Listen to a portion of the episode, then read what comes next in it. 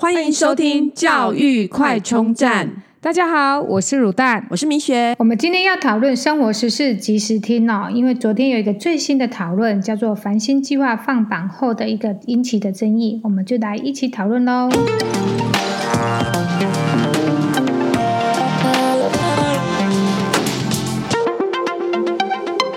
我想请教你，什么是繁星计划？我根本完全不懂哎。嗯，繁星制度啊，其实就是现在就是呃，我们的呃教育部啊，就是为了鼓励说大家可以就近就读社区大学，所以呢，他推推出了一个繁星的制度，就基本上你只要在学校排名前面，能能能够让学校推荐你当第一推荐的，你就可以就是呃进入到可能很好的科系。去呃，等于是校校等值啊，哈，就是你今天你就是可能社区的，比方说桃园大溪高中，基本上的第一名呢，跟北一女的第一名，跟建中的第一名，大家都是站在同样一个平等的位置上的。哇，这样，那哪些人符合翻新计划的资格呢？他的资格基本上呢，就是只要学校愿意推荐，然后你在校成绩是好的。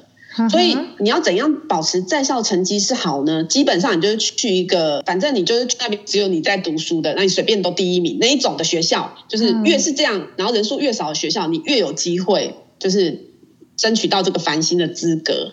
呃，但是有个前提就是说呢，你必须要全程都在那个学校就读，也就是你读了繁星是不能转学的，所以要看高一跟高二的成绩这样子。哦，所以这是他最大的限制。对，那呃，基本上你在繁星申请的时候呢，呃，有几个要注意的事项哈。第一个就是说，它基本上第一个就是比学业成绩，学业成绩呢，就是呃，最重要第一个就是在校成绩。嗯哼，所以两年的在校在校成绩的排名是，就只看每一个科二年级。对对，每一个科系呢，它就是会会设定说，我今天我要招生，你可以进来繁星的。推荐的人呢，你要是在那个学校成绩，比方说前多少，才可以有这个资格进来这样子。那另外呢，就是呃，那另外就是说，这边还有一个特别注意的事情，就是说。如果像现在常常会有出现那种综合高中，所谓的综合高中就是有普通科跟呃就是呃高职，高职就等于高中加高职这样的学校呢，是它的高职跟高中呢是分开算的。哦，就有两个学校的两个单位的概念。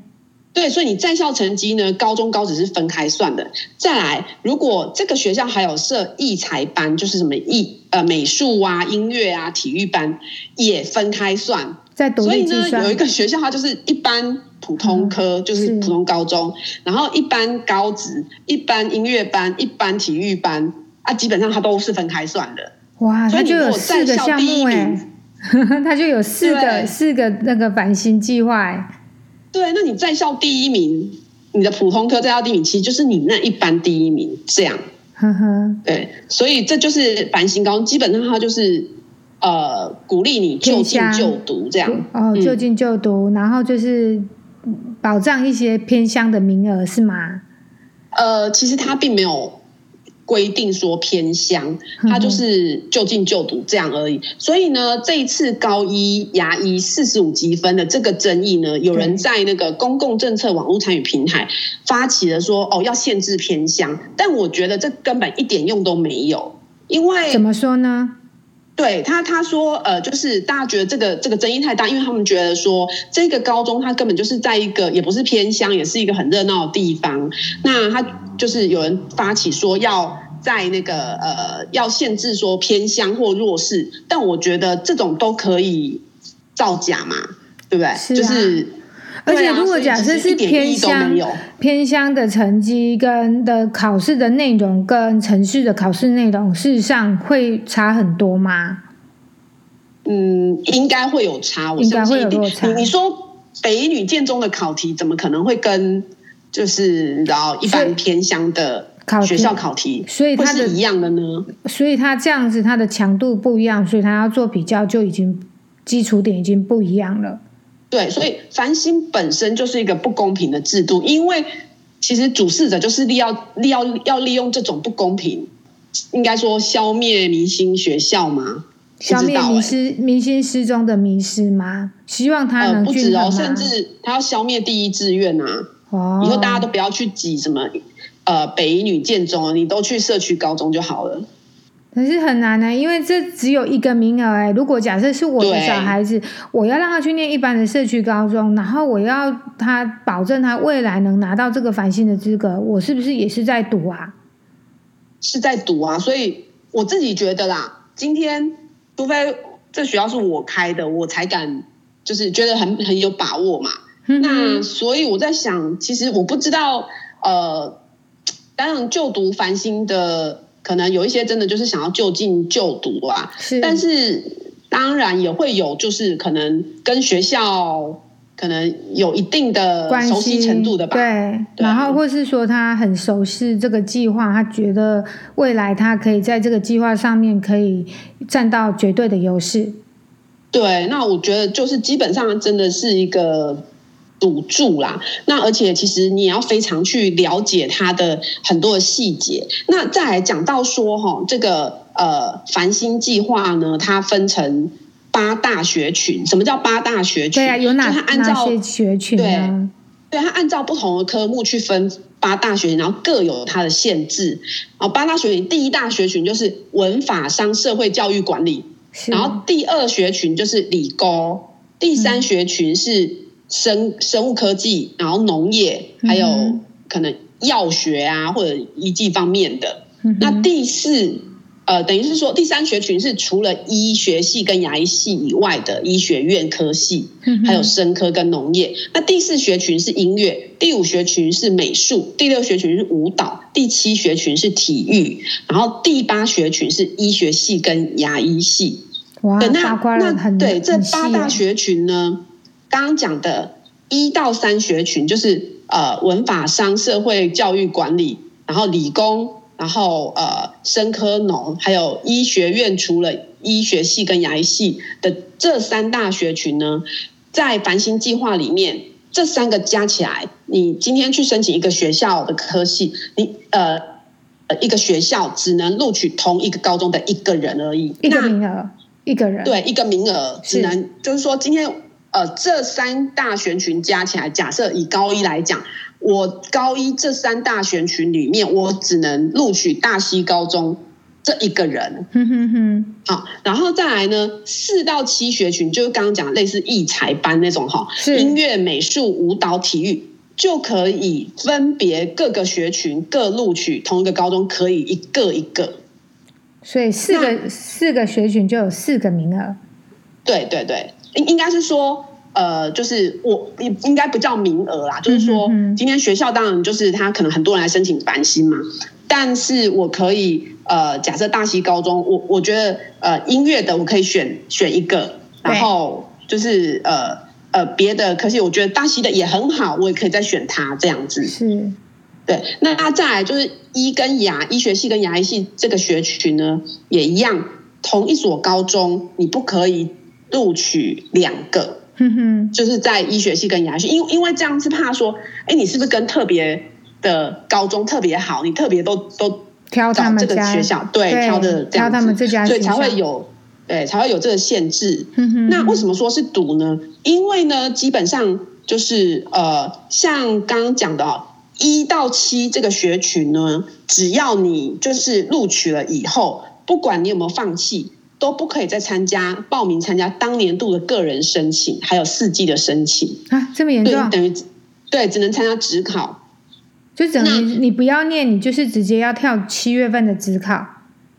对对对，然后呢，第八大学群医牙的部分呢，你只要第一阶段通过，你就不可以再报名那个学校的医牙的这个个人申请。那录取以后，不管你有没有放弃。也都不能再参加当年度的个人申请。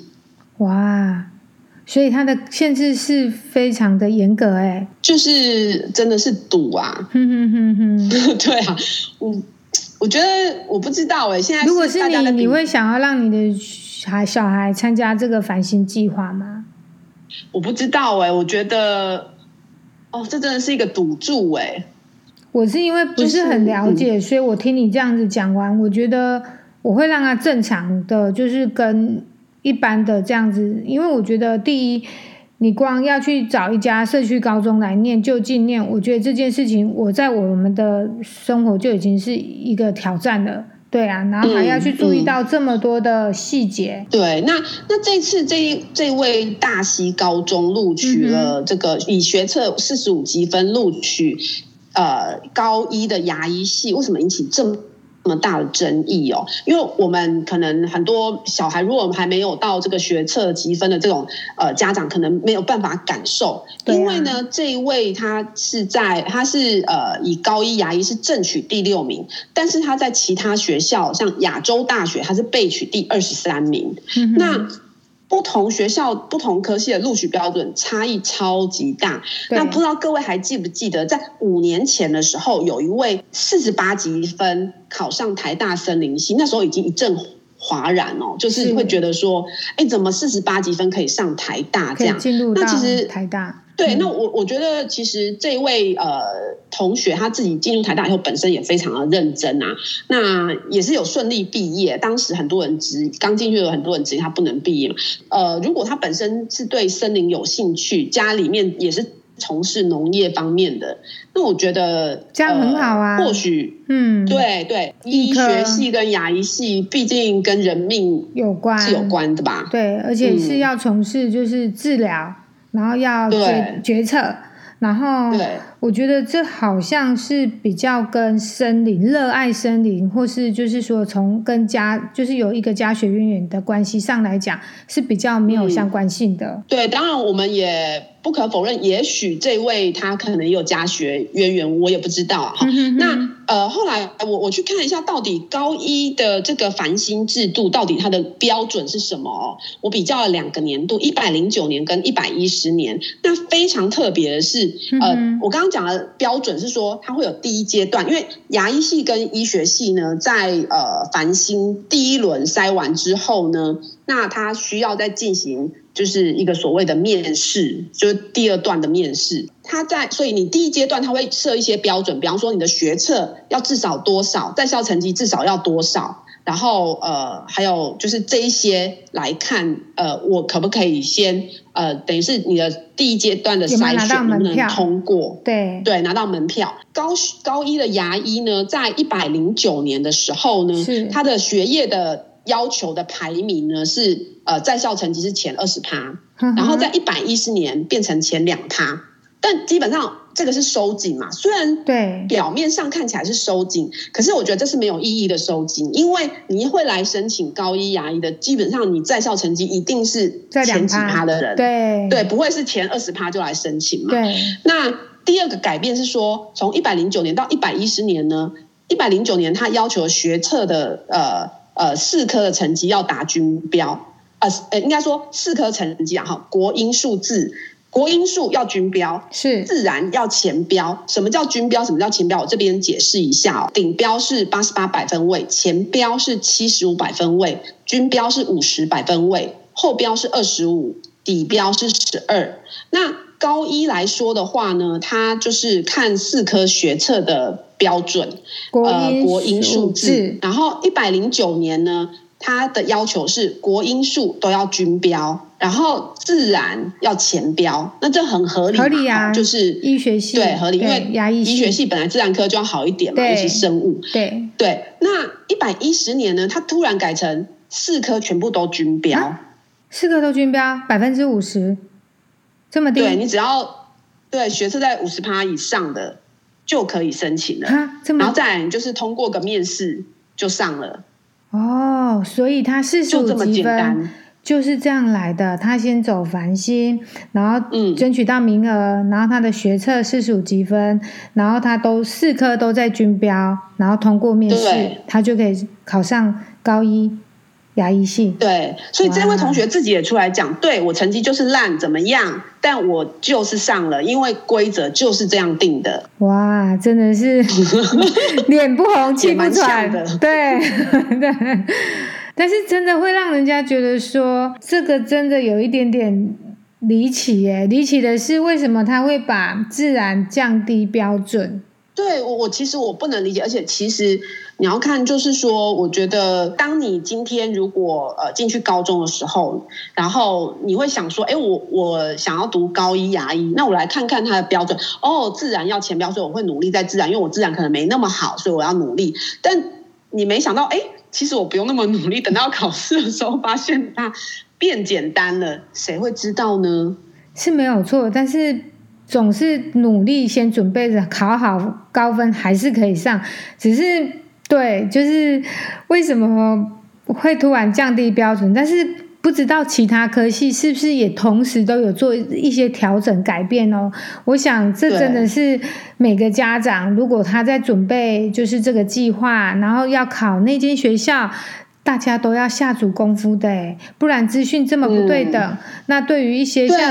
我们这些家长根本就是完全是束手无策，真的，而且我觉得资讯真的超级不对等。你看他，他刚刚讲在校成绩。从前二十趴改成前两趴，当然我觉得这个改变是没有任何意义。但如果今天有人他今天进了社区大学，觉得说，哎，以前高一牙医我只要前二十趴就好了，就可以，怎么突然改成前两趴了这样子？对啊，但是就算前其他的十八趴，他去申请，他也不会有任何机会，因为毕竟大家用排序嘛，对，对不对？对对对，因为他会先比在校成绩的那个排名，然后还有学校的推荐序。所以跟学校关系，我想应该非常重要。因为学校如果就是不把你推荐序放第一个，那你的机会当然就降低啦。所以我们今天的生活时事真的是太劲爆，不讨论都 不行。我们昨天看到新闻，就觉得今天一定要来讨论一下，因为是这个没有及时讨论，真的会冷掉。对对对，嗯，好哦。那我们今天的生活时事。那个及时报、及时听就到这边啦。如果你喜欢我们的节目，记得订阅并持续收听我们的节目，也欢迎大家到我们的粉丝专业留言与分享哦。教育快充站，下次再见喽，拜拜。